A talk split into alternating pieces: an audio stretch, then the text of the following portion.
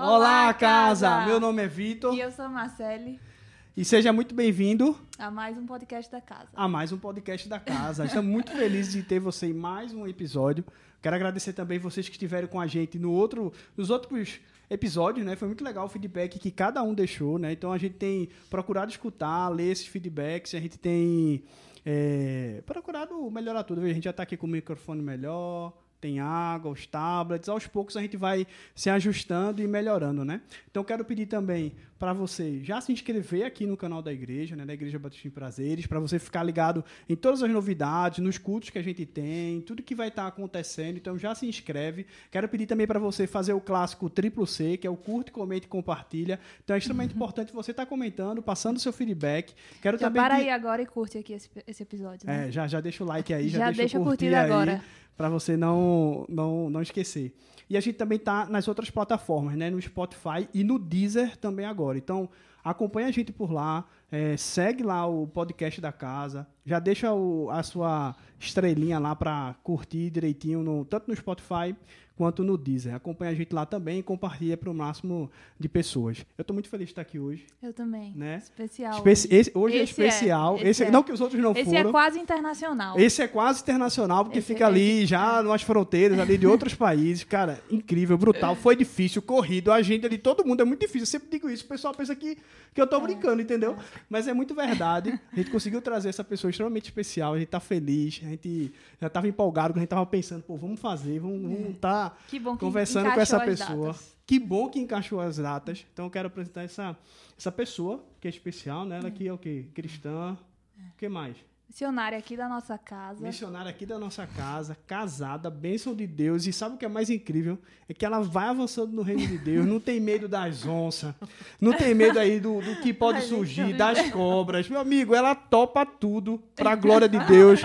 Minha amiga, minha querida, missionária Cristina, seja, seja muito bem-vinda. Bem Obrigada. Eu que agradeço essa rica oportunidade de poder falar um pouco da minha vida, porque realmente eu já tinha feito, não podcast, né, mas algumas palestras na igreja, mas já faz algum tempo.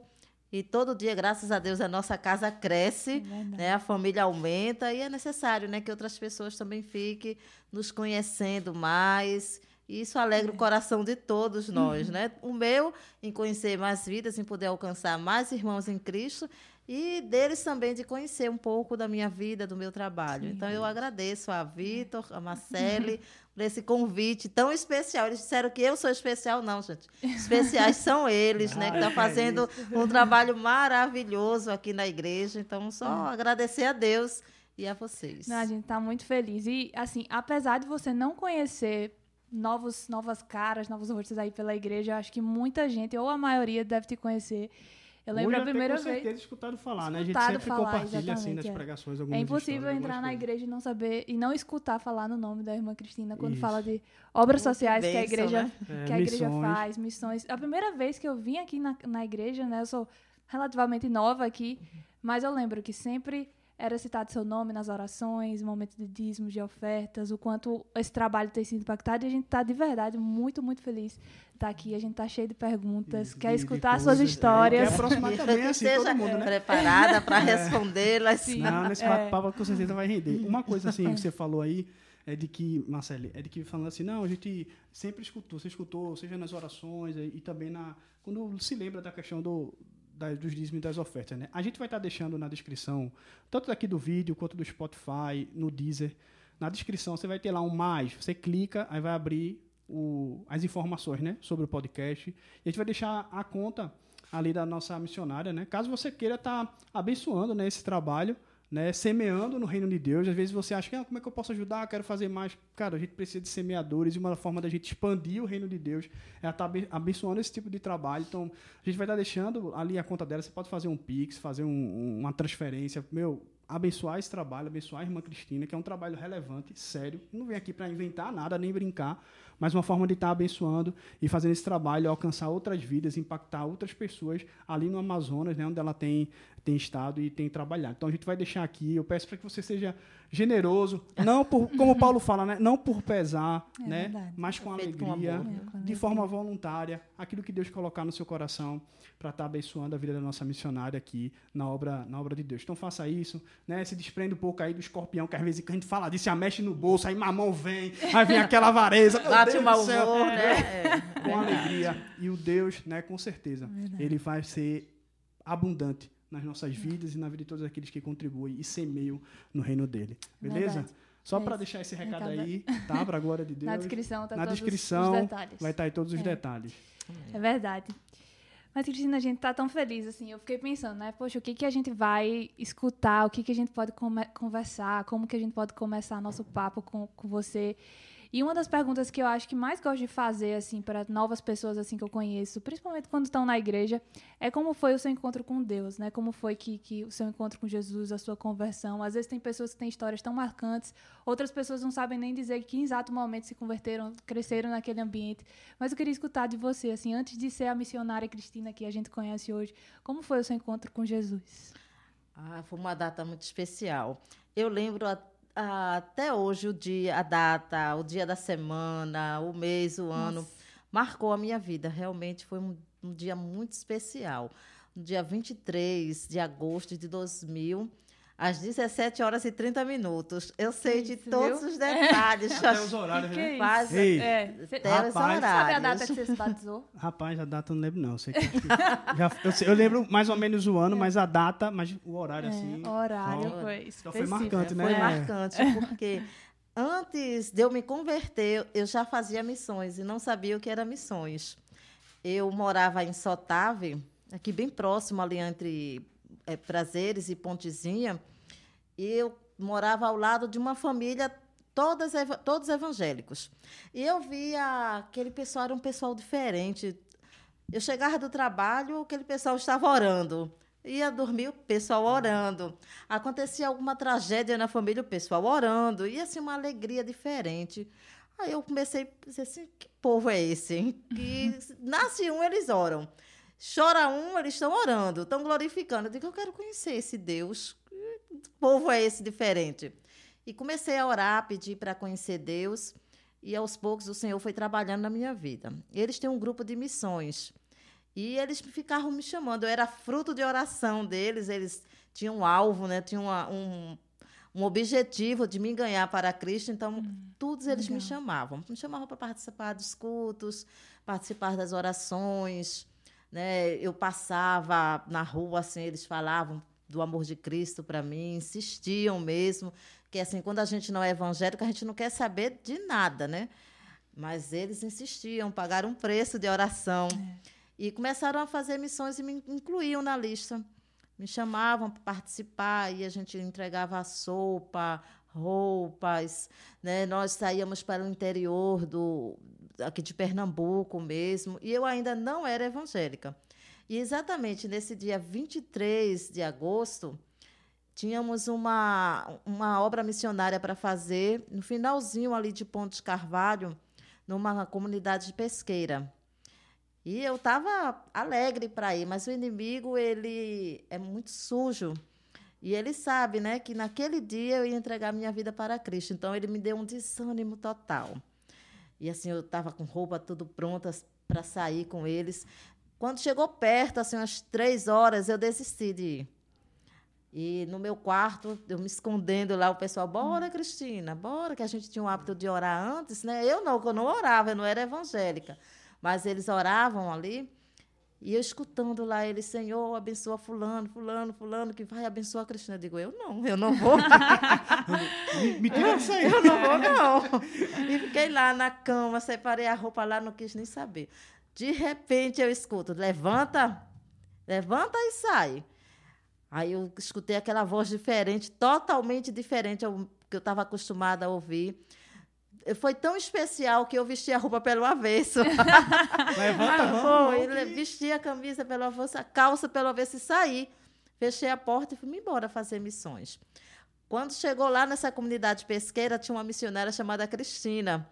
E ela ia pregar. Nesse dia ela pregou e não teve como eu dizer não. Ali eu aceitei a Jesus Cristo. As meninas estavam vendo minha roupa tudo pelo menos, mas ninguém falou nada, porque também se falasse eu ia querer voltar, né? Aí quando terminou o culto, aquele abraço, aquele choro, aquela alegria. Aí chegaram, oh, não é por nada não, mas sua roupa tá pelo avesso. eu passada de vergonha. Mas foi um dia muito especial para mim. O dia que eu encontrei com Jesus Cristo. Né? Eu estava cansada já de lutar sozinha. Né? Quando a gente não tem Cristo, a gente luta sozinha, né? É. E ali não, ali foi uma, algo diferente, porque eu já vi que eu não estava mais só.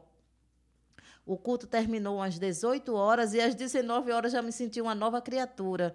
Aquele temor, aquele vazio que a gente, quando não tem Cristo, sente, já foi preenchido, assim, a certeza. E, assim, muito interessante, porque eu já me converti sabendo que era dízimo e oferta.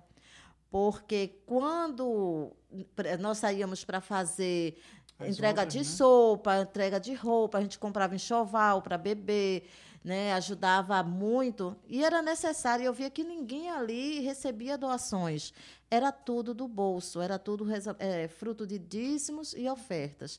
E eu fui entendendo, poxa, como é importante você ser dizimista, como é importante você ser ofertante. Então, quando eu me converti, eu já, no dia 24, eu já sabia o que era dízimo e o que era oferta, porque eu já investia na obra, uhum. né? Que a gente sempre comprava pão, a gente fazia uma lista, então fulano vai dar pão, fulano vai dar carne, verdura, então a gente já ofertava ali, né? Então eu via o quanto era importante, então eu já me converti sabendo dessa necessidade para é. fazer missões, precisa de dízimos e de ofertas. Foi uma data marcante, maravilhosa, eu não esqueço. Sim, é um prazer poder estar aqui falando dessa importância, porque nem todo mundo lembra né, a, o dia momento, que você se é. converteu, o momento. Né? E a gente tem que lembrar, porque isso é. fortalece, é um momento especial. Digo, eu tenho duas datas de aniversário. Eu tenho 23 de fevereiro e 23 de agosto. É. Então, duas datas muito importantes e um momento especial. Assim, eu lembro, assim, eu peço assim, ó, você para hoje para refletir, né? Essa coisa. Quando foi que eu me converti? Hum. Lembrar o dia, lembrar daquele momento especial. É maravilhoso. Hum. Olha, fortalece. É. Quando você lembra, fortalece. Na sua casa, era, você foi a primeira? Não, eu fui a segunda. A primeira Sim. foi a Ana Lúcia, a Ana Lúcia. É que a igreja a conhece. Né? Primeira foi uhum. ela, depois fui eu, depois minha mãe, é, minhas minha irmãs, meu pai. Né? Uhum. Assim, já, foi, já foi alcançando é, a casa. Deus né? já foi completando a obra ali. Né? Muito, muito bom. E hoje é. poder dizer, eu e minha casa servimos ao Senhor é uma alegria. Né? É, assim. ainda falta o meu irmão, né? É. mas é fruto da promessa e eu creio é. que na hora certa o Senhor vai Deus tem trabalhado, né? tem trabalhado, tem Deus tem trabalhado. Deus. Uma coisa assim que legal que você estava falando é sobre você escutou Deus chamando você ali, olha, levanta e, e vai, não fica nesse desânimo não, é. vai, vai para cima, né? E é muito legal assim entender isso, porque eu acho que a gente, muito, se a gente fosse abrir para muitos irmãos falar, com certeza eles teriam experiências dessa conversão, alguma coisa. Eu lembro também quando eu me converti assim, por mais que fosse nascido na igreja, mas a gente sabe que tem um momento que Jesus encontra a é. gente, né? Eu lembro quando Jesus me encontrou, também tinha essa, essa voz diferente, assim, esse chamado, dizendo, ei, sabe, tá na hora de sair é. desse, dessa mesmice, é hora de frutificar, que era até uma mensagem que estava tendo do, do mês dos jovens, foi uma coisa que veio muito forte e diferente no meu coração, sabe? E assim também como Deus te chamou ali, a gente queria já linkar para vindo para o teu pro campo de trabalho, aquilo que você exerce, Chamado, né? né? Eu queria que você pudesse falar um pouco assim, como é que foi o momento que você teve a certeza no seu coração, poxa, eu quero abraçar essa obra assim, de missões, eu vou eu vou para o campo missionário, entendeu? Como foi esse chamado? E assim, e aproveitando também, já já completo assim, por que o Amazonas? O Porque Amazonas. podia ser qualquer outro lugar, uhum. podia ser no interior, podia ser aqui perto, podia ser fora do país, mas aí Deus te chama e diz assim, ó, tem que ir para outro lugar. Como é que foi que Como é que você entendeu Como é que você chamado, entendeu né? esse chamado e surgiu esse tipo é. Amazonas? O amor a missões começou mesmo antes de eu me converter, né? Eu já fazia missões. Eu era professora particular e eu trabalhava com crianças de todas as classes sociais. Né? Trabalhava com filhos de advogados, médicos, assim. E eu dizia assim: eu quero é, ensinar, eu quero ajudar outras crianças que não podem pagar o reforço escolar, que não pode ter esse, esse, essa ajuda. E eu dizia, Senhor, eu quero trabalhar com crianças carentes. Mas nem pensava em Amazonas ainda, nem, nem local, imaginava nem sair nada. Eu só dizia para ele que eu queria trabalhar nessa área da educação para crianças que não, poder, não tinham acesso a professores particulares e até mesmo é, que não estavam sendo alfabetizados uhum. na escola. E eu fui orando, pedindo a Deus discernimento, sabedoria, que Ele me mostrasse um lugar. Nesse grupo de missões que eu trabalhava aqui no interior de Pernambuco, tinha uma moça, amiga minha, que foi também separada para fazer missões fora. Uhum. E ela foi para o Maitá, no Amazonas. Chegando lá do Maitá, ela foi, casou e foi para Benjamin Constant. Chegando em Benjamin Constant, ela conheceu uma missionária professora que trabalhava com indígena e que estava tendo um problema, porque ela não estava conseguindo uma professora que trabalhasse na área da, da educação, que falasse português, né, que lá só tinha é, professores indígenas, e que gostasse de fazer, de alfabetizar, trabalhar nessa área.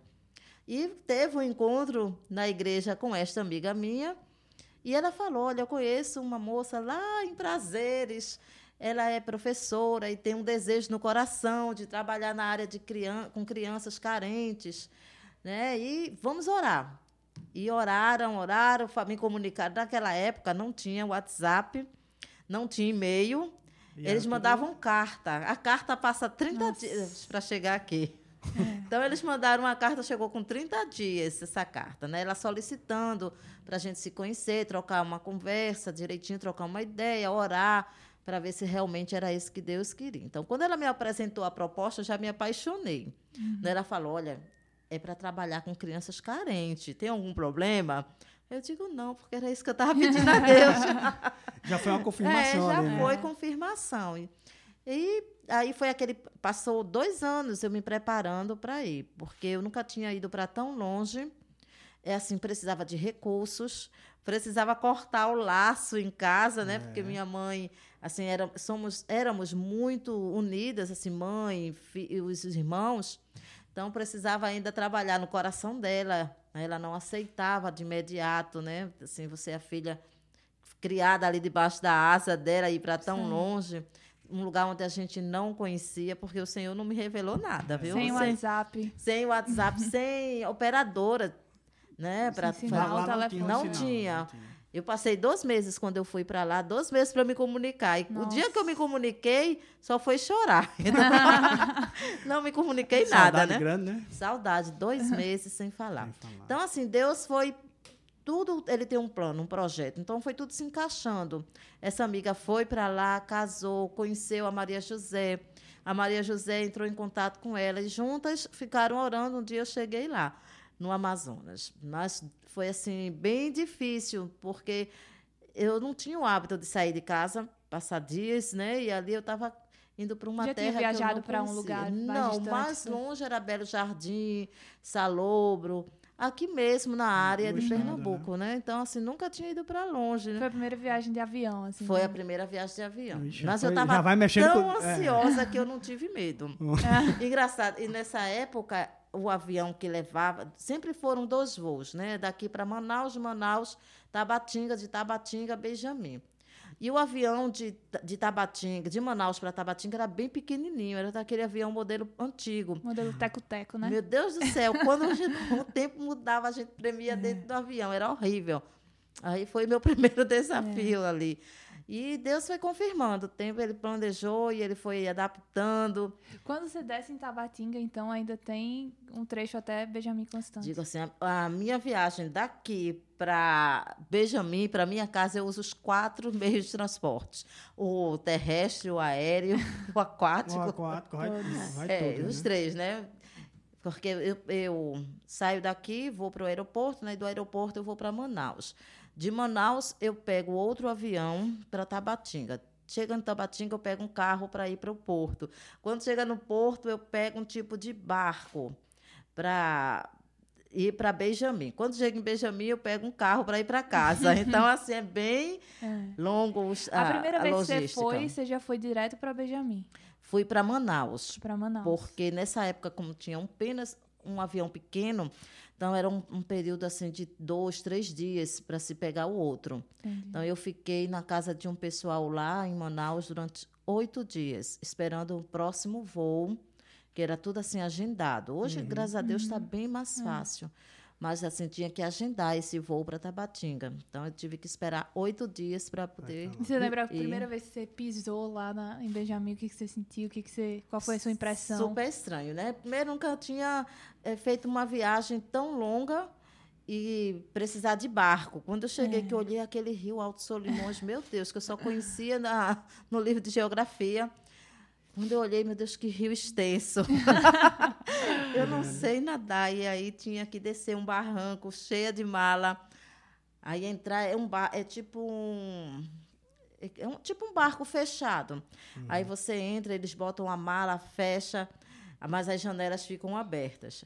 E eu ficava vendo, meu Deus do céu, eu quero sair daqui. O que, é que eu tô fazendo? O que é que eu vim fazer? O que, eu fazer aqui? O que é que me mandou para cá, é, né? Assim, Isso foi em que ano? Uma viagem em 2010, 2010, outubro de 2010. Outubro de 2010. Tá vendo aí? Já faz cheguei, 13 é, anos, 13 né? 13 anos. 13 anos. E quando desceu em Benjamin, eu digo, chegou em Benjamin, né? Agora tô tranquila. Não, a gente ainda vai pegar um carro para poder chegar em casa. Isso o dia todinho, né? O, eu chego em casa, pronto, eu vou viajar no dia 28. Eu vou chegar em casa no dia 1 vou viajar, o voo é de 10 horas, eu vou chegar no dia 1 de março, de 6 horas em casa. Então, é uma viagem muito longa, é, muito, muito, cansativa. cansativa assim, eu digo, quando eu olhei, eu digo, meu Deus, é longe demais. É, é isso, é isso é interessante. Estava falando aí sobre isso, de, desse chamado, dessa dessa questão toda, eu lembrei de Gênesis 12, quando Deus chama Abraão. É. Né? Deus chega assim: olha, sai, Abraão, dessa tua terra, da tua parentela, e eu vou te mandar para um lugar que eu vou te mostrar. Tu, eu vou vai para um lugar que vai te mostrar. E às vezes é assim também que Deus faz. Né? Às vezes, quando Deus nos chama, né, Deus sempre requer que a gente é necessário que a gente deixe alguma coisa, sabe? É. Seja para o campo missionário, que você falou, poxa, eu deixei minha casa, eu deixei esses lugares. E às vezes, por mais que você não vá, vamos dizer, para o Amazonas ou para outros lugares, mas assim, quando você é chamado para a obra, existem algumas coisas que vão ter que ser é. ficar lista de baixo. Mas ele não interessante você falando assim, olha, mesmo com tudo isso, eu tenho certeza que Deus não deixou um vazio ali, mas ele vai completando, ele vai mostrando vai. qual é o plano, ele vai né, caminhando junto com você. Por mais que ah, eu estava com que saudade. Você obedece, ele vai mostrando. Vai revelando, e o plano não é revelado logo todo, né? Na não. medida que você vai, né? Acontecendo não foi, que. Não me mostrou como era o Amazonas, é. não. Só de vai. maneira nenhuma. Eu, quando cheguei em Benjamin, ia começar a moradia. Né? Aqui, minha casa, graças a Deus, é uma casa simples, mas tem um conforto. Uhum. Né? E quando eu cheguei em Benjamin, que eu olhei assim a casa que eu ia, meu Deus, é aqui mesmo. Primeiro eu achava que era um depósito ali onde a gente botava as malas, tal, uhum. ia para casa, né? Aí a menina me mostrou o quarto. Meu Deus, a casa de madeira tem assim um palmo de uma madeira para a outra. Todo cuidado para as coisas não caírem. Tinha um metro de altura. Né, que ficava tipo palafitas aqui, só que lá é normal por causa uhum, do rio. Do rio, né? Aí eu, ela foi logo dizendo, tem que ter cuidado, porque o que cair fica lá embaixo. E minha mão é assim, eu estou penteando o cabelo, cai o pente, né? Estou escrevendo, cai a caneta. Então eu perdi muito pente, muita caneta, porque caía nas brechas. E eu ficava olhando, meu Deus, por aqui passa uma cobra. por essa brecha é, passa uma cobra, meu Deus. Aí eu botava os tapetes assim para tapar as brechas, mas não tinha jeito. Mas aí a gente foi se adaptando, né? Casa telhado de zinco, gente, é. um calor.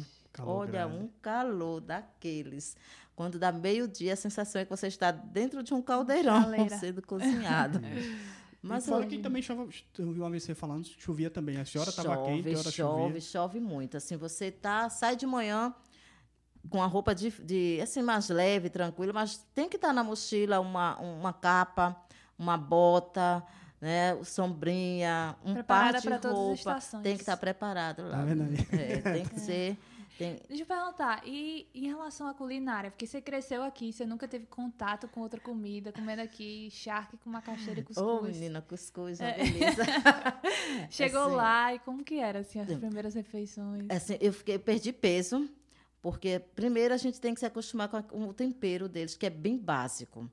Assim, eles fazem um, aqui se faz um cozido de peixe, aí leva chuchu, batata, um monte de coisa que coloca no cozido, né? Lá não, um caldo de peixe é o peixe cheiro verde. Ixi. Só isso, né? Não Nem tem, um não. Assim, um salzinho de leve, porque eles dizem que o, o peixe, e é verdade, o peixe contém um sal natural. E quando você bota o sal, ele perde o peixe, o sabor dele. Hum. E para eles o importante é o sabor. O sabor natural. Do... É o sabor, o cheiro é totalmente diferente do que a gente cozinha, porque aqui a gente cozinha e sente o cheiro, o ah, gosto, tudo cebola, misturado, é. né? Vários sabores num prato só. E lá não, é exclusivo o, o gosto do peixe, o cheiro do peixe. Assim você aprende a, a reconhecer o peixe que você está comendo pelo cheiro. Ah, eu já hum. sei, olha, aquilo é pirarucu, pelo cheiro, aquilo é pacu, aquilo é pirapitinga, aquilo é uma arenga que tá. Eu passo e digo, olha, tem gente fazendo caldo olha de arenga. Aí, olha aí, ó. Olha aí as especialidades é, que Porque que, que é o cheiro. É, não tem esse excesso de condimento gostoso mas que, de certa forma, realmente eu aprendi com eles que tira o sabor mesmo da, da, da carne que a gente está comendo ali, né?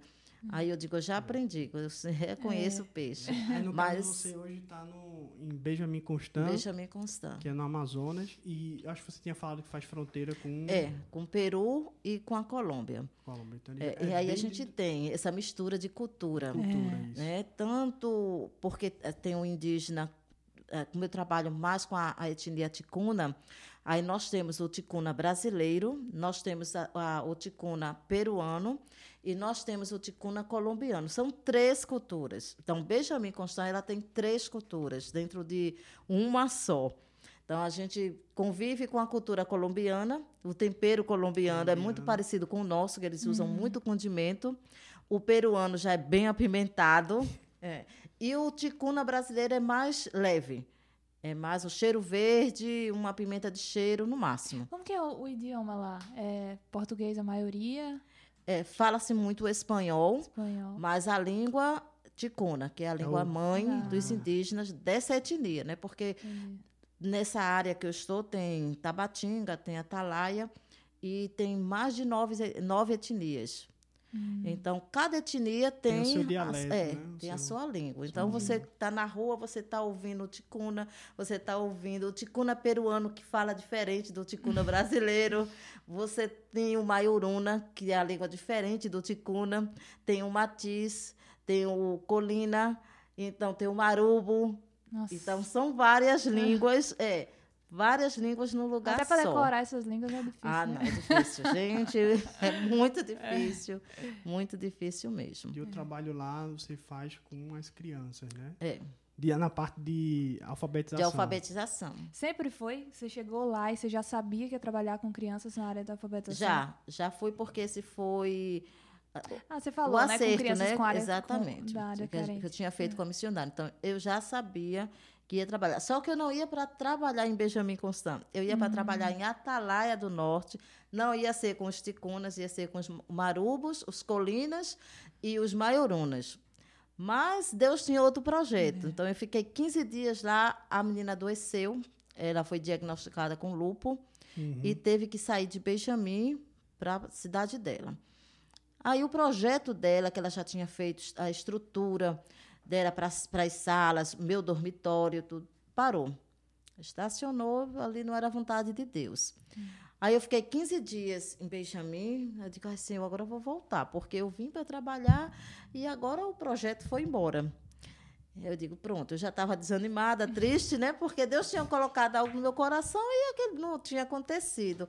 E eu já estava triste. Então, quando já estava perto de 15 dias, eu conheci um pastor que foi na casa desse casal e disse: Rapaz, eu vim da casa do missionário Cláudio, eu estou muito triste porque ele está angustiado, porque ele, ele não me conhecia e ele não sabia que eu estava ali com esse propósito de ensinar. Ele estava conversando com o casal da casa.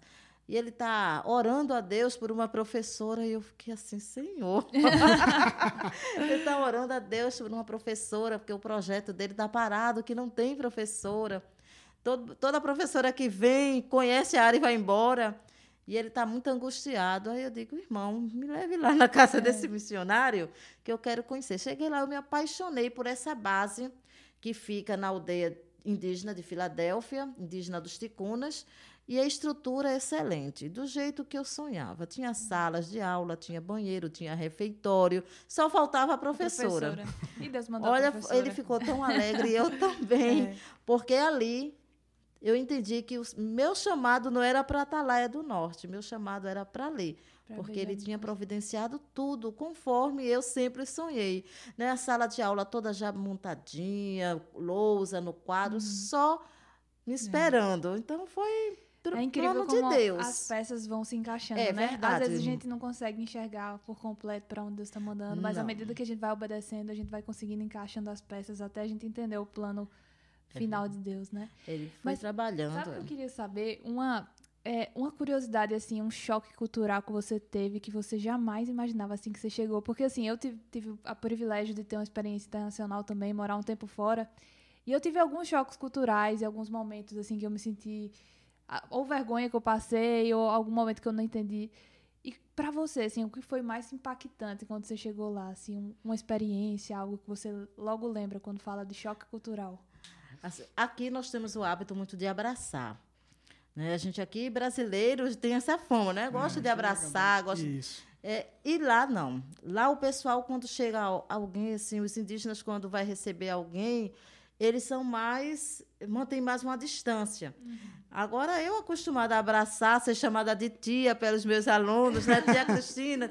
Cheguei lá, assim, senti logo aquela rejeição. Já eu digo, meu logo. Deus, já senti a diferença. Aí eles bem distante, o índio ele é bem assustado. Quando ele não te conhece, ele fica bem assustado. E eles ficavam pendurados no, nas árvores, as mais altas que você imaginar. Aí eu passava, eles jogavam as frutinhas em mim, aquilo me deixava irritada. né? Não chegava e falava, eles ficavam rindo, falavam na língua dele algo que não tinha nada a ver, quer dizer, me ignorava completamente. Até eles se acostumarem comigo. É. E eu também passei por esse processo de aceitar eles. Porque aqui a gente tem trabalha com crianças na, em todas as classes, mas são limpinhos, assim, uhum. cheirosinhos, né? Sim. Tomam café, tudo, vinham tudo arrumadinho para o reforço, tudo bem bonitinhos. Quando eu cheguei lá e assim, olhei as crianças, tinha criança que nem banho tomava dois, três dias. Né? Crianças totalmente não penteavam o cabelo, não escovavam os dentes. Né? Crianças, filhos de agricultores que iam para a roça, passavam dois, três dias, e essas crianças ficam sozinhas, porque essa realidade ainda existe. Uhum. Filhos de pescadores que vão para o Alto Rio, passam dois, três dias Crianças de 3, 4, 5 anos ficam sendo cuidadas pelo irmão mais velho de 8, 9 anos, que é criança, que também. É criança também. Não tem essa coisa de dizer, vai tomar um banho, vai trocar essa roupa. Então, quando eu cheguei lá, tinha criança que tomava, comia ovo. Gente, quando você come ovo, não toma um banho. né? E eles têm o hábito de comer com a mão. Sim. Imagine, come com a mão, passa a mão de ovo no cabelo. Nossa. Pense naquele cheiro. Come peixe, passa a mão no, cabelo, cabelo, no corpo. No e eles têm um cabelo grande, né? Uhum. Assim, piolhos, gente, eram uhum. assim, são cheios. Aí foi um choque de cultura para mim, porque quando eu queria abraçar, eu lembro assim que teve um dia, eu saí de casa, tinha tomado meu cafezinho, fui abraçar uma criança, não porque eu até pedi perdão a uhum. Deus, porque não era um, não foi algo que eu provoquei, entendeu? Mas quando eu respirei o cheiro de sujeira no corpo daquela criança, uhum. assim, eu fiquei enjoada. Aí eu digo, Senhor, eu digo, pronto, Deus não me quer aqui. Porque eu, me deu ânsia de vômito, mas aí eu fui entender né, que não era porque eu quis ou não, mas era o cheiro de sujeira mesmo que uhum. estava impregnado naquela criança. E eu fui ver que aquela criança passou mais de três dias sem tomar banho. Uhum. Então, o cheiro forte, porque eles entram no rio, como não tem ninguém para trocar a roupa deles, para lavar, eles vestem aquela roupa e às vezes a roupa seca no corpo. Uma roupa que as crianças brincam o dia todinho, come, passa a mão no cabelo, vai dormir com aquela roupa, no outro dia não está cheiroso. Verdade. E eu, sim, acostumada com Avon aqui, eu brincava com as, meninas, as minhas crianças Todo mundo lá, já direcionado, é, toma um é, banho, escova é, é, aí senti, assim, me lembro que aquele dia para mim foi marcante, porque Imagina. eu senti o cheiro forte que não, não foi agradável. É. E eu fiquei preocupada. Tanto é que eu passei um tempo, me juntei com as meninas, assim, as outras colegas que trabalhavam lá, e vamos fazer uma campanha do banho. Hum. Né? Vamos, quando terminar a aula, né? Vamos dar banho nessas crianças. É. Vamos, vamos, uma, vamos lavar cuidar. o cabelo, Ensinar vamos também, é, né? Vamos fazer campanha para escovar os dentes, pentear o cabelo, trocar a roupa, porque a gente não precisa de muito Uhum. para fazer essas coisas. Precisa assim que você conduza, Sim. né? A E a criança quando você ensina, ela faz. Quando você não ensina, ela não faz. Então o problema todo era esse, é que eram crianças não ensinadas à higiene.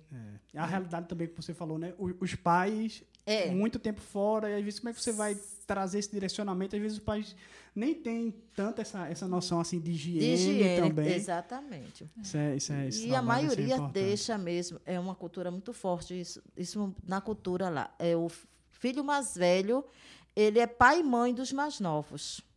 Só que ainda é uma criança. Você não pode cobrar a responsabilidade de uma menina de 9 anos a cuidar de, de uma criança de 8, que é escadinha, né? De 8, de 7, de 6, né? de 5, de 4, de 3. O de 1 já está andando, mas já tem um na barriga. Então, a responsabilidade dessa menina de 9 anos é muito grande, não dá conta. Né? Então, assim, eu, foi um choque. Assim, essa Imagino, realidade, é. eu senti muito. É uma realidade que a gente pensa que está tão distante, né? Que nunca É. vai. Quando aparece por perto, assim. É, é- e, assim, era muito Imagino, triste de ver, porque essa criança de 9 anos ela é privada de- da infância. Né? Porque ela não estuda. E eu ficava triste, assim, quando dava de manhã. Por que, que não veio? Ah, professora, eu tive que dar mingau, eu tive que ficar olhando pequenininho em casa. Aí eu digo, meu amor, você tem que ir para a escola. "Ah, Não tem como estudar, professora. Não tem. E, Assim, isso me deixava Deixa muito triste. Na realidade, assim, É. diferente. Essa é de- uma- de, é. de certas responsabilidades, É. assim, tão, tão novas. tão né? nova e já ter essa responsabilidade de cuidar dos irmãos em todas as áreas, desde preparo do preparo do alimento, entendeu? De olhar para não causar, nem sofrer nenhum acidente, não cair, às vezes cai no rio, morre afogado, às vezes desaparece. Então, assim, toda a responsabilidade cai sobre essa criança de 9, 10 anos. Às vezes, uma semana, que é o tempo que vão para a roça limpar, preparar, vão para a pesca, e às vezes vão para a venda de de entorpecentes, que é o mais triste. Essa parte de droga lá é uma realidade É, também, e, né? e como que é a sua rotina de trabalho lá? Como que, que é hoje? Funciona? De é, geralmente eu vou de manhã logo bem cedo. né? Hoje está mais leve, porque a gente vai ensinando as outras pessoas a ter uma responsabilidade. Porque quando eu cheguei logo, eu fazia tudo. Então era muito cansativo, assim, preparar, separar alimento, é, ir comprar alimento, preparar alimento, dar ordens, né, administrar direitinho, ir para a sala de aula. Então, quando chegava no final do dia, eu estava morta. por As crianças, eles fazem a, a refeição na escola? Fazia. Hoje a gente está com, por questões de. Depois da pandemia caiu muito a questão de doações. Aí eu está mais restrita a alimentação. Então, eles só estão almoçando. Entendi. É. Mas antes era café, Era aula. café de manhã cedo, a gente preparava chocolate, né, pão com margarina, às vezes ovos, né, tacate, que é uma, tipo uma farofa de banana, mingau de banana. Isso a gente começava a fazer de 5 e 5 e meia da manhã para quando ele chegasse já está tudo prontinho. Mingau de aveia, que é bem, bem, é, bem forte lá, esse mingau de aveia. Então a gente preparava. Quando chegava de 7 horas, eles já estavam tomando café ali, já se alimentando, e a gente ia para a sala de aula, depois tinha atividade recreativa, aí depois o culto, aí eles Todos eram os dias? liberados todos os dias. É bom que já ia aproveitando e já inserindo a, a- essa palavra de É, Deus, né? o O, evangelho. É, evangelho não, ali com eles, né? Às vezes a gente pensa que não, às vezes, não, é criança, faz assim, não precisa nem falar muito, mas eles. Eles, isso- a- é, Ah, eles, eles, falam, absorvem, absorvem, e às vezes acaba passando para o colega, para os Pros pais, pais, também, é, né? Principalmente. pais. Só quando assim é, é aquele pessoal bem envolvido né, no narcotráfico é que com questões assim de entorpecentes, essas coisas com drogas, é que eles não dão muito ouvido assim. Mas aqueles que têm problema com álcool, né, eles participam, né, insiste que os pais levem, que as crianças participem. Mas só que tem É, aquele escutei pessoal que comentando até, né, falando aqui no, no último culto, que, que tá maior ainda, né, o número de pessoas nesse meio que você É. tem visto, tem observado. Tenho visto É. muito, e assim, é muito triste ver, porque é, a gente já não sabe mais aonde é que eles vão transportar a droga. Né? Eu já vi de tudo, já vi droga, já vi a polícia lá prendendo banana, já vi fralda Meu de bebê, Deus. dentro de peixe, dentro de artesanato, artesanato, já vi todo tipo. Uhum. Né? Agora não sei mais onde é que eles vão transportar a droga. É. Então, assim, é muito sério que às vezes são pai e mãe que vai, de, vai ser preso e vai deixar seu filho lá na comunidade. Para um tio, uma tia que já tem cinco, seis filhos, vai criar os deles? Não vai. Deixa lá, vai olhar. Não vai educar, vai olhar. E aquelas crianças ficam soltas na rua, né, sem nenhuma orientação, crescendo assim, só indo em casa para dormir, mas passando o dia todo na rua à mercê dos maus ensinamentos. É verdade, um desafio, um desafio aí grande com, é. com relação a isso, né? Se, eu vi você falando também, será ah, daqui da cidade, né, do, do asfalto. Quando chegou é. lá, foi para a realidade do, do navio, do barro, né? Já é uma coisa que... É, eu dizia que sou, era, quando começavam a rir de mim, eu dizia... Olha, eu sou filha do asfalto. eu não sei andar na lama, não sei andar no barro. Né? E assim, eu sofri, né? morriam de rir, porque eu vivia com a coluna doente, que eu dava cada escorregão. Aí ia lá no chão, quando voltava, passava a mão no rosto. Sujava, né? E eu só tudo... ficava o olho. E eles tudo... A roupa, o cabelo, eu chegava na base toda cheia de lama. O que aconteceu? Eu digo, eu vim andando, eu vim andando. Até nisso, nessa questão da adaptação, é, é importante. Né? Andar de, com a bota, é assim, aqui eu nunca tenho o pé numa bota. Né? Não, a gente tem, é muito pesado para você caminhar num barro com a bota, você fica muito mais cansada. Né? E assim, corre o risco de você escorregar e ter que caminhar com ela, levar ela na mochila, porque se faz necessário. Quando você está ali no Amazonas, você está propenso ali encontrar uma cobra, uma aranha venenosa, porque ali é o habitat deles. Então é melhor que você esteja de bota, bem protegida, de capa, ser bem prudente ter cuidado o caminho com quem você anda, porque você diz assim, é tudo indígena, mas a gente sabe que é indígena, mas é humano, e no coração do homem a gente não sabe, né? E ali é o território é. deles, eu não conheço. Né, assim, eu não conheço a área, mas eles conhecem e não se perde de forma alguma. Eles tocam nas árvores, eles sabem o caminho que estão andando, eles sabem quem passou ali. É muito interessante. Que tipo de bicho eu Passou. digo, misericórdia.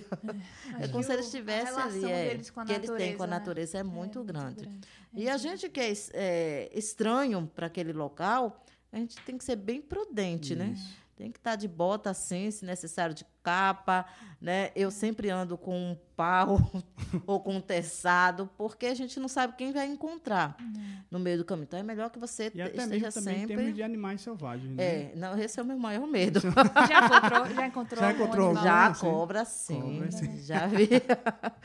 já vi. Graças a Deus eu nunca vi uma onça, nem quero ver. Mas já, então a gente tem que ter todo um é, cuidado. É, quando a gente fala de, de, missões, assim, principalmente no meio da juventude, assim, a gente vê muitas, algumas pessoas se despertando, querendo ir, entendendo o chamado, mas ao mesmo tempo, a, às vezes, por querer tanto é, cumprir o ID, né, e, e, sair, eu quero sair, eu quero fazer missões na África, eu quero ir para fora do Brasil, Deus tem me chamado para isso e às vezes não busca até a capacitação para que isso venha acontecer, ou até mesmo cumprir alguns processos necessários para que a gente vá. Por que falo isso? Eu lembrei da história de uma de uma moça jovem que queria tanto ir para missões e queria, só que o pai dela desejava muito que ela fizesse, concluísse o, a faculdade, né? E ela fez, não, mas eu entendi de Deus e tudo mais, e eu consegui isso. E aí ela foi pro pastor da igreja, e o pastor da igreja instruiu ela, fez assim, não, obedeça seu pai né? Faça primeiro o que ele está fal falando e tal, e depois você vai, vai poder ir. E, quando ela chegou em casa e comentou isso com o pai dela, o pai dela foi para a igreja, não era cristão, foi para a igreja, agradeceu o pastor, assistiu o culto e aceitou Jesus. Né? Ver como Deus faz é. tudo, né? Ele entendeu. Imagina se o pastor dissesse, não, mas é seu chamado, vá contra tudo a mão isso. De é. tudo e vá. E o que eu tenho entendido uhum. muito, e, e, tenho até conversado com o Vitor muito a respeito de que Deus nunca vai chamar pessoas que não têm nada para deixar para trás, né? É incrível quando a gente começa a se envolver na obra de Deus e a gente começa a dizer sim para Deus, como tantas demandas aparecem na nossa vida, como a gente fica mais ocupado, como parece que a carga do trabalho aumenta. Então Deus sempre chama a pessoa. A gente olha para a vida dos discípulos, nenhum discípulo ali não tinha nada para deixar. Todos, Todos deixaram alguma coisa para é. cumprir, para obedecer, né? E até ouvindo um pouquinho do que você falou também no culto, né? Você precisou se capacitar também para que você cumprisse esse chamado. E qual a importância, se você pudesse deixar uma mensagem para todos os jovens, todos aqueles que têm no, no coração o desejo de sair, de ir para o campo missionário, de se capacitar, de entender os processos, para que você realmente obedeça a Deus da maneira correta? É, Marcela, até uma certa época, antes, desse, de, antes desses 13 anos, eu achava que não era necessário. Né, que bastava você querer ir fazer missões. Bastava você sentir no coração o desejo de fazer a boa vontade. Quando eu cheguei lá, eu vi que não era assim. Não era. Entendeu? Você precisa colocar a serviço de Deus a tua vocação, o teu chamado, a tua profissão. E apesar de eu já ter uns quase 10 anos de com educação aqui, cheguei lá, mas eu não tinha certificado. Então eu não, não fui de imediato aprovada. Então, quando o cacique ele me chamou, perguntou: "Tu é formada em quê?"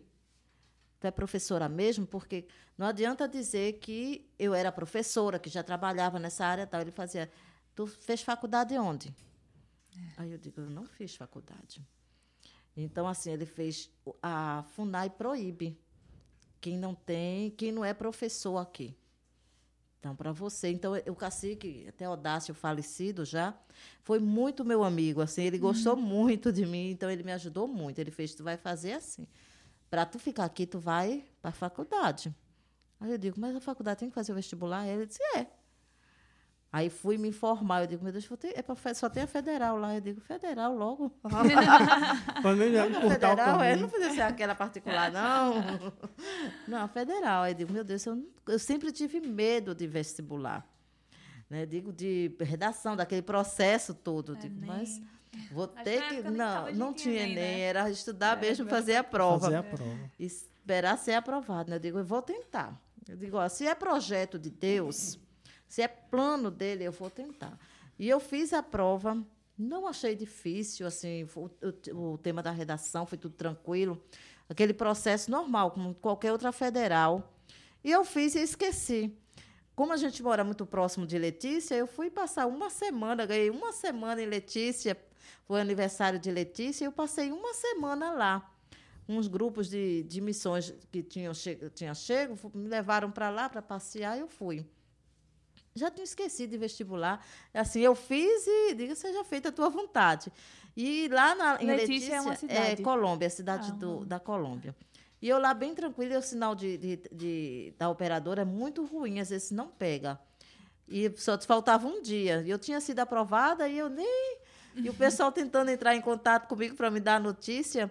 Aí, quando eu cheguei no Brasil, o sinal pegou. Aí eu vi lá um monte de mensagem.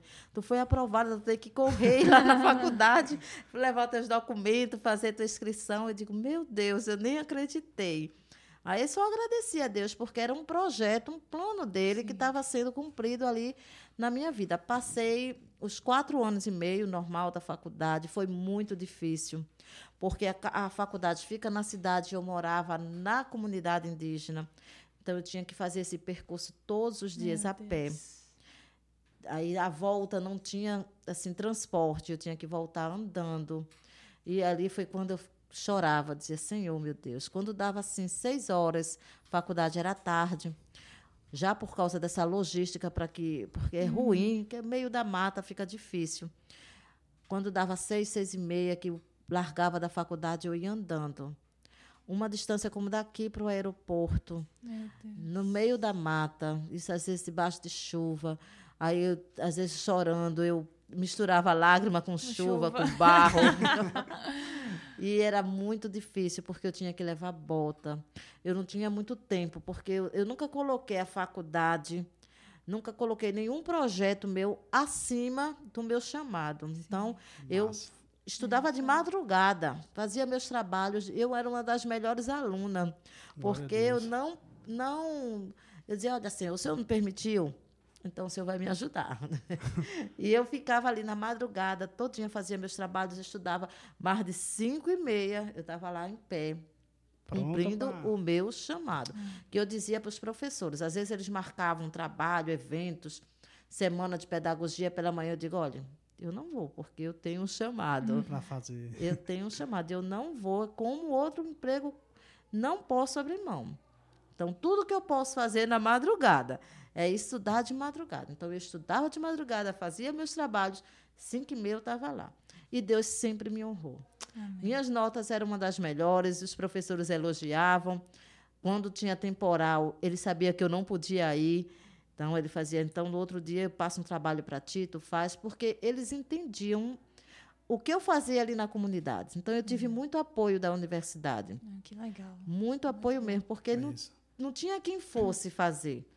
Então, quando se trata de educação, a universidade apoia, e me apoiaram muito. muito me para... Estava assim, parabéns, Cristina, não desista. Às vezes, quando eu chegava lá toda molhada na faculdade, eu, ia, eu levava uma roupa dentro da bolsinha, né, dentro da mochila. Eu dizia, professora, eu vou trocar ali minha roupa. aí ela, vai lá, quando for, não bota falta não, viu? Eu vou trocar de roupa. Aí ia lá, trocava de roupa, e aí, às vezes eu cansada, porque eu ficava muito cansada. Às vezes não almoçava para poder chegar logo. Aí os professores, não desista não, Cristina. Eles não eram evangélicos, eles me davam uma força. Não desista, veja o que você está fazendo na comunidade para aquelas crianças. A gente vai te ajudar, você pode chegar um pouquinho mais tarde. Sempre foi assim. Uhum. Eles sempre me ajudaram por causa dessa importância que é se fazia presente ali na educação. É, é, aquilo que Jesus fala, né? Assim, colocar realmente o reino dele em é, primeiro não, lugar. Eu sempre dizia, todo mundo já me conheceu, eu disse, não marque nada, porque eu tenho. A minha música era essa, né? Eu Quando eu saí chamado. daqui, tocava muito aqui na igreja, e eu sempre dizia, olha, eu tenho um chamado. Eu, eu não chamado. Eu estou de manhã, não. Eu é. conto comigo de manhã, não, que eu tenho um é. chamado. E tem gente que reclama de pegar ônibus todo dia, né? É. De pegar ônibus, você ia na chuva, na andando. Chuva, na chuva, andando e ficava quente. até tarde. Tem gente às vezes assim, não, não posso vir porque eu tenho que fazer isso. E tem a prova, veja, você além de cumprir aquilo que Deus tinha te chamado, meu, ia estudando e lutando, é. e Deus ia te e abençoando é. e honrando, e até com a ajuda dos professores, eles te incentivarem é. a, nessa e, caminhada. nesse período que eu estava na faculdade, Vitor, Deus me usou muito ali. Amém. Deus me usou muito, assim, às vezes eu eu ficava sem entender o que Deus, o, os planos dele. Então, Deus me usava para orar. Às vezes tinha tem um problema muito grande de depressão na região. E Deus me, me levava para orar por vidas ali, dentro do banheiro, que estava chorando, estava desesperado. E eu lá levava uma palavra de conforto e a gente orava juntos, orava juntos. Né? Pessoas que tinham um problema seríssimo de libertação e eu ensinava como é que uma pessoa cristã deve se, se posicionar. Ali, então, eu assim sou muito grata a Deus, porque o período da faculdade foi um período que eu fui instrumento ali. Né? Ganhei vidas para Cristo na faculdade, né? de pessoas envolvidas com prostituição. Né? Assim, que eu, a prostituição é muito forte também. Uhum. E assim, de eu exortar, assim, era uma autoridade que Deus me dava, que hoje eu digo assim, meu Deus. É. Peraí, eu me mesmo. chamava de juíza.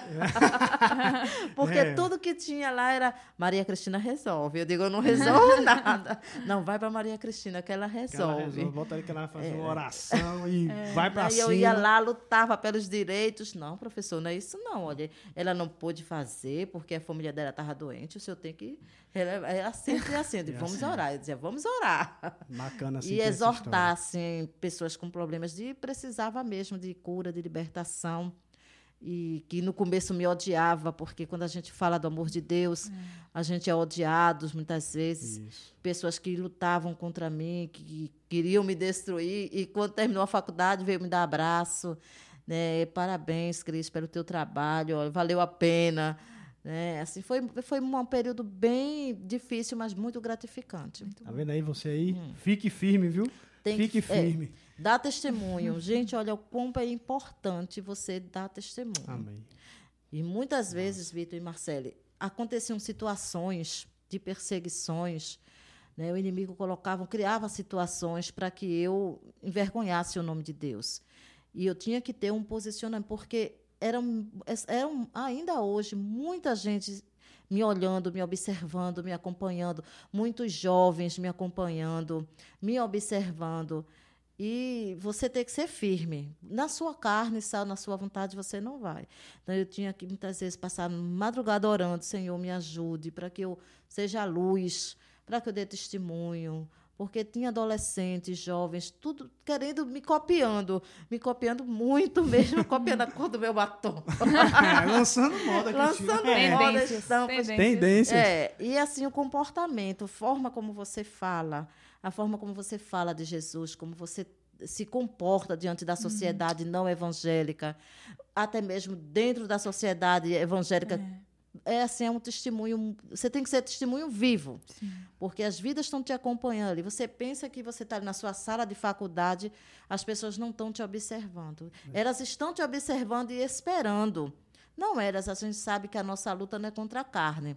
Né? Mas estão ali esperando que você dê um vacilo para é. poder dizer: olha, é crente, vê o que, é que ela está fazendo. É. Olha, é crente, vê onde ela está. Olha, vê a resposta que ela deu para o professor. E é crente. Então, eu tinha que estar tá me policiando o tempo inteiro, me vigiando uhum. na minha forma de falar, porque eu tenho um, um gênio forte, viu? Está pensando que eu sou essa calminha? olha aí, olha aí. Eu tenho um temperamento explosivo. Então, eu estava o tempo inteiro me policiando para a forma como eu falava, como eu tratava, né, para não ser rude, para não dar uma resposta que viesse envergonhar o nome de Cristo, porque eu sempre dizia, eu não estou aqui para envergonhar o nome de Cristo. Amém. Amém. Então tinha que ser luz, tinha é. que dar testemunho.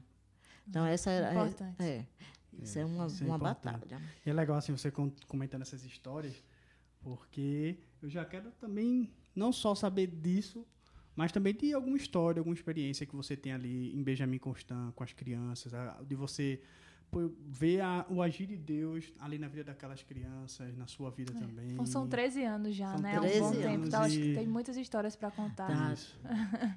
assim, na área da educação, eu tinha um aluno chamado. veja o nome da criança: Zoraba, Zorobabel. Meu Deus. Menina, esse menino era. Deus me livre. tinha que ter muita paciência, porque era um menino muito levado, um, um adolescente já. Pré, quando eu cheguei, era pré-adolescente e, com o tempo, foi se tornando adolescente. Mas um adolescente complicado. Assim, aquele bem rebelde, eu digo rebelde sem causa, porque tinha tudo, mas era bem difícil. Ele não queria aceitar ordens, não queria aceitar nada, ele queria fazer tudo da forma dele. Ele não aceitava Jesus Cristo e era rebelde, dizia que Jesus Cristo não, não existia, que não cuidava dele. Então, era bem problemático ele. E eu orando. Quando eu pego esses alunos bem complicados, eu digo, é fruto de oração, tem que orar. Aí orava, orava, orava, orei, acho que um bom tempo para Zorobabel. Zorobabel já sabia ler direitinho, mas não queria participar, não queria ouvir falar de Jesus, não queria ler a Bíblia, não queria. Quando ia, ele era aquele aluno que tirava a paz de todo mundo, perturbava, batia muito. Ai, deu muito trabalho. Eu digo, vou desistir de Zorobabel que eu não aguento ele. E comecei a orar pela vida dele, a gente orava, eu e as meninas oravam, e, e uma ação de Deus começou a agir na vida dele. Aí fui na casa dele, fui entender por que, que aquela criança tão agressiva. Né? Eu entendi porque era uma criança que sofria abuso da família. Até então a gente não tinha esse acesso, não falava-se tanto. Né? Hoje a gente já consegue falar de abuso sexual uhum. dentro da comunidade. E lá a gente não, nessa época não se falava tanto, né? Só se dizia assim, ah, porque foi abusado. Foi porque foi abusado. E esse menino tinha uma revolta dentro dele tão grande que ele não aceitava você falar de Jesus de forma alguma. E eu orando, orando, Quantos orando, pedindo a Deus. Tinha 12 para 13 anos. Ele tinha sido abusado, depois eu fiquei sabendo que ele foi abusado logo nos primeiros anos da infância. Hum. E ele é muito revoltado, muito revoltado. E eu orando, orando, a gente foi lá na casa dele, conversava, tudo. Ele não deixava você trabalhar. Ele perturbava você de um jeito que ele não assistia a aula, não participava de nada e nem deixava ninguém participar. E eu, meu Deus, é, eu vou desistir dele. Eu não, não tinha como, era muito cansativo. E a gente começou a orar pela vida dele. Orar, e eu sentava com ele, falava de Jesus para ele né, e orava para que Jesus entrasse na vida dele, tirasse aquela mágoa, aquela revolta. E trabalhando, orando, trabalhando com ele, envolvendo, eu dava atividades quando eu queria madeira, eu dava essa responsabilidade para ele. Quando eu precisava de banana para fazer a merenda, eu dava essa responsabilidade para ele. Já que eu não conseguia trabalhar com ele na sala de aula, então eu dava atividade fora. Uhum. E ele cumpria com excelência. Ele trazia as melhores bananas, ele trazia as melhores frutas, trazia o melhor cupuaçu para açúcar. Ele foi começando a se sentir importante. Uhum. Encontrou alguém que entendeu ele uhum. e começou a demonstrar amor por ele. E realmente eu amo aquele menino. Hoje é pai. Uhum. E assim a parte mais assim emocionante foi quando terminou o final do ano, eu acredito que 2014 para 2015, eu pedi para todo mundo fazer uma carta. E ele fez uma carta, e assim, as palavras dele, uma das frases dele, professora, muito obrigada por não ter desistido de mim. A senhora foi a única que falou de Jesus de uma forma diferente para mim. Amém. Né? E ele começou a participar de, da igreja.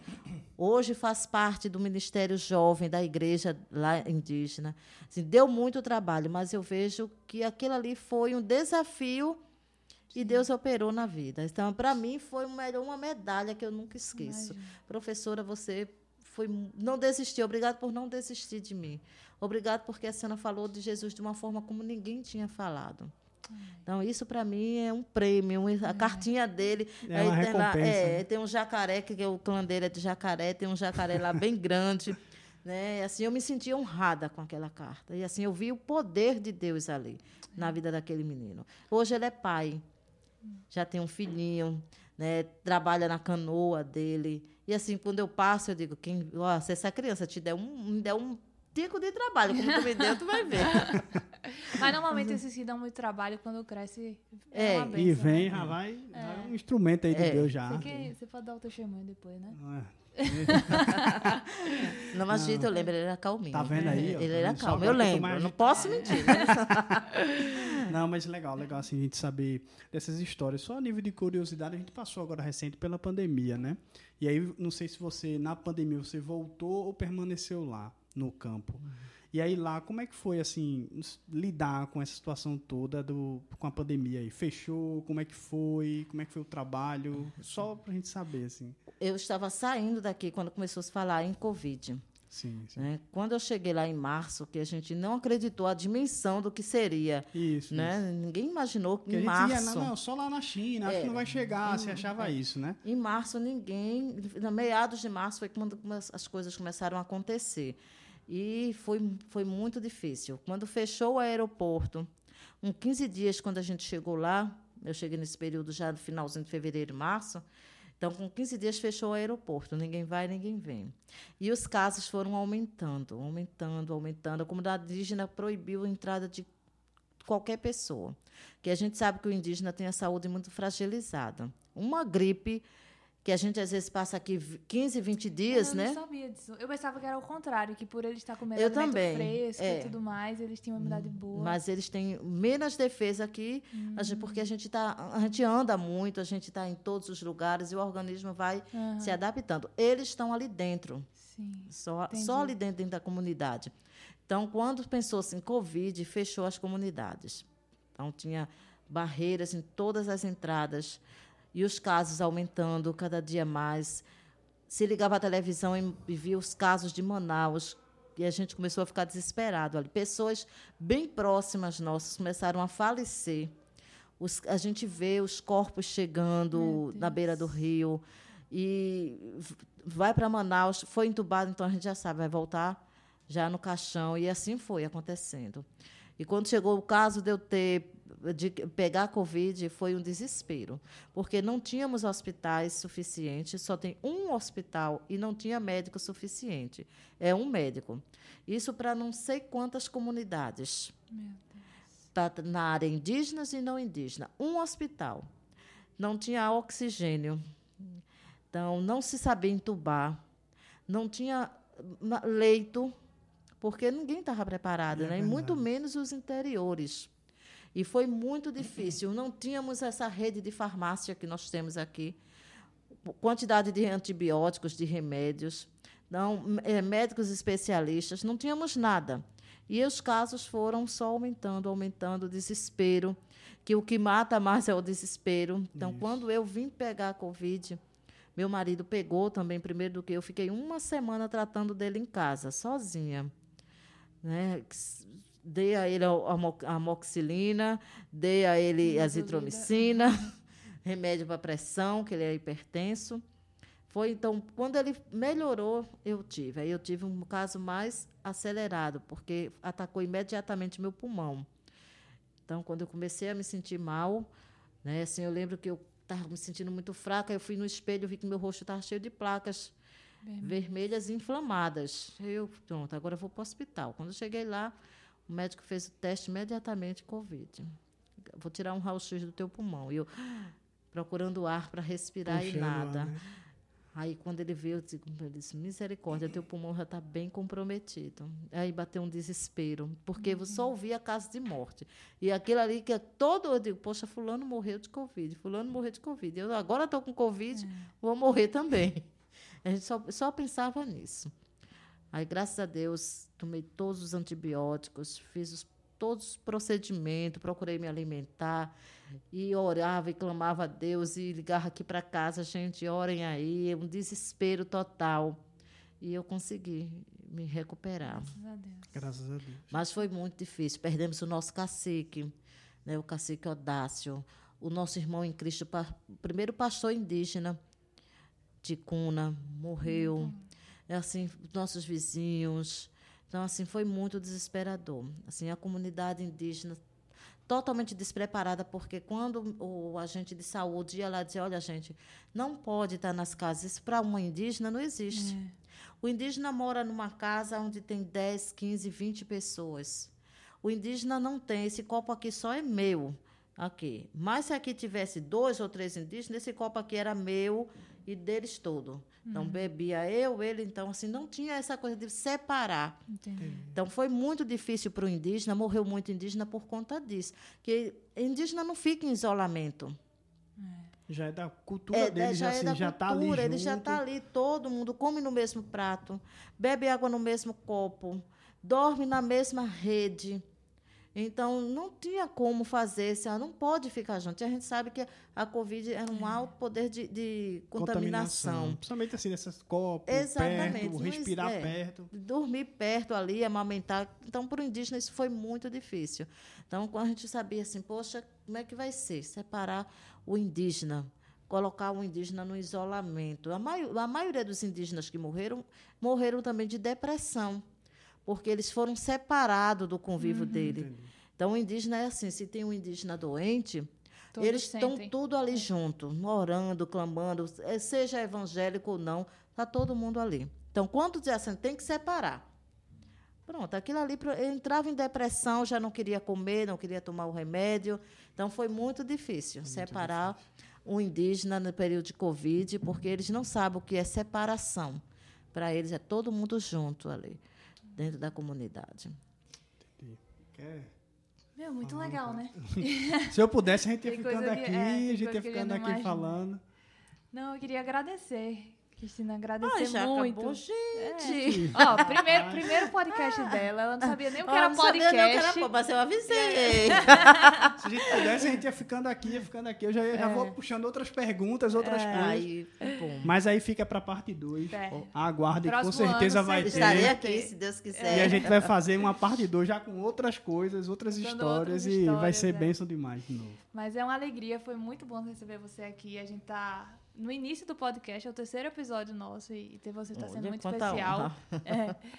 Próximo ano a gente espera receber num estúdio melhor, mais é, climatizado, né? Porque todo mundo que entra aqui morre de calor. Mas a gente queria finalizar assim pensando que a nossa missão, por mais que a gente não esteja lá no Amazonas, a gente tem um papel fundamental estando aqui, né? E eu queria que você passasse um recado final para o pessoal que está assistindo, como que a gente pode é, ajudar não só a sua obra, mas ser missionário, cumprir a nossa missão, sem estar no campo missionário.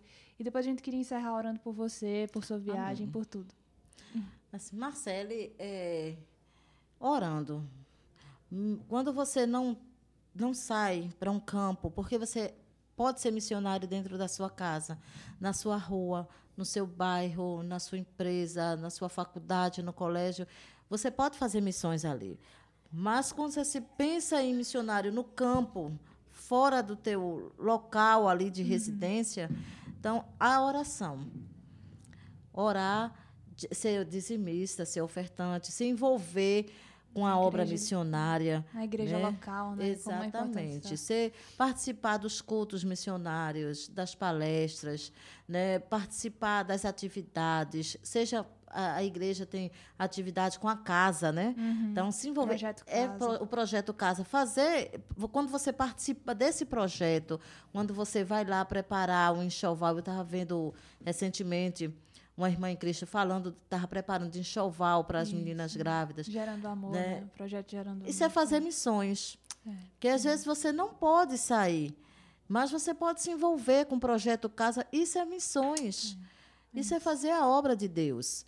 Né? Isso é se envolver na obra. Então, quando você se envolve, porque a gente tem que quebrar essa coisa assim, o missionário é aquele que arruma a mala e vai.